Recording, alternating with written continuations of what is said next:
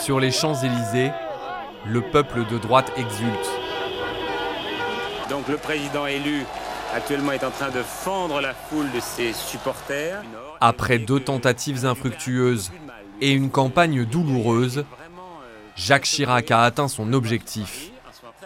Je serai le président de tous les Français. Il devient le cinquième président de la Ve République. L'aboutissement de décennies de combats politiques où il a souvent fallu sortir les griffes pour rester dans le jeu.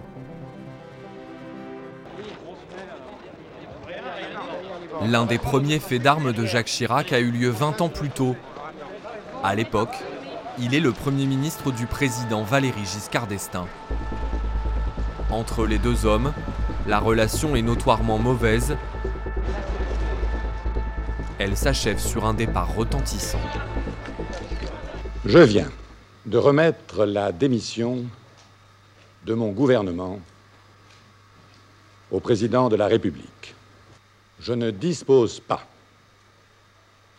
des moyens que j'estime aujourd'hui nécessaires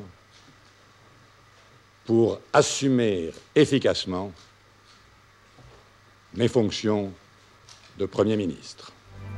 Le Corésien n'a qu'une idée en tête, empêcher la réélection du président sortant pour s'imposer comme le nouveau champion de la droite. Mes chers compatriotes, je suis candidat à la présidence de la République. Une première candidature, puis une deuxième sept ans plus tard. J'ai décidé d'être candidat à la présidence de la République. À chaque fois face à lui, son meilleur ennemi, François Mitterrand. Les deux hommes ont exercé le pouvoir côte à côte lors de la cohabitation.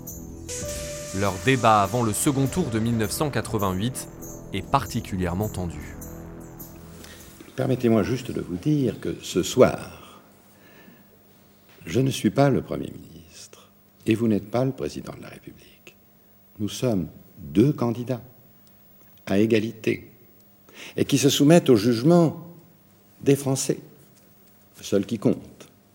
Vous me permettrez donc de vous appeler Monsieur Mitterrand. Mais vous avez tout à fait raison, Monsieur le Premier ministre. Après deux échecs, beaucoup s'interrogent. Jacques Chirac parviendra-t-il à battre la gauche? Alors qu'il prépare une nouvelle candidature, c'est la trahison. Encouragé par des sondages flatteurs, son ami Édouard Balladur se lance dans la bataille j'ai décidé de présenter ma candidature à la présidence de la République. Sonné, l'animal politique ne se laisse pas abattre pour autant. Il va jeter toutes ses forces dans ce combat que tout le monde annonce perdu et renvoie dans les cordes ceux qui envisagent son retrait. Quoi qu'il arrive, j'irai jusqu'au bout dans cette campagne présidentielle, M. Chirac.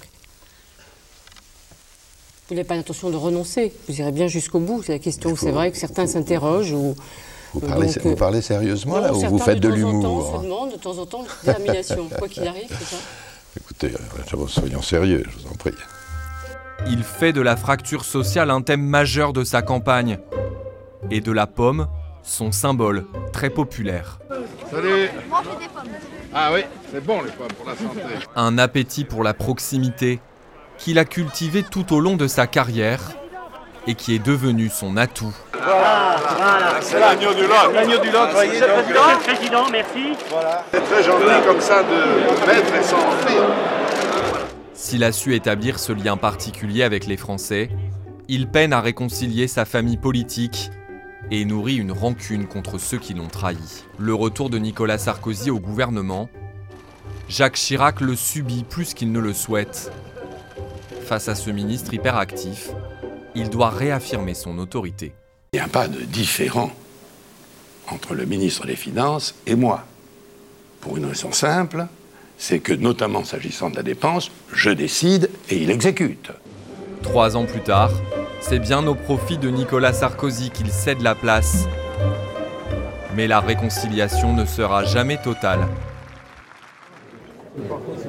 Pour la présidentielle de 2012, l'ancien président fait un choix pour le moins inattendu je peux dire que je voterai Hollande.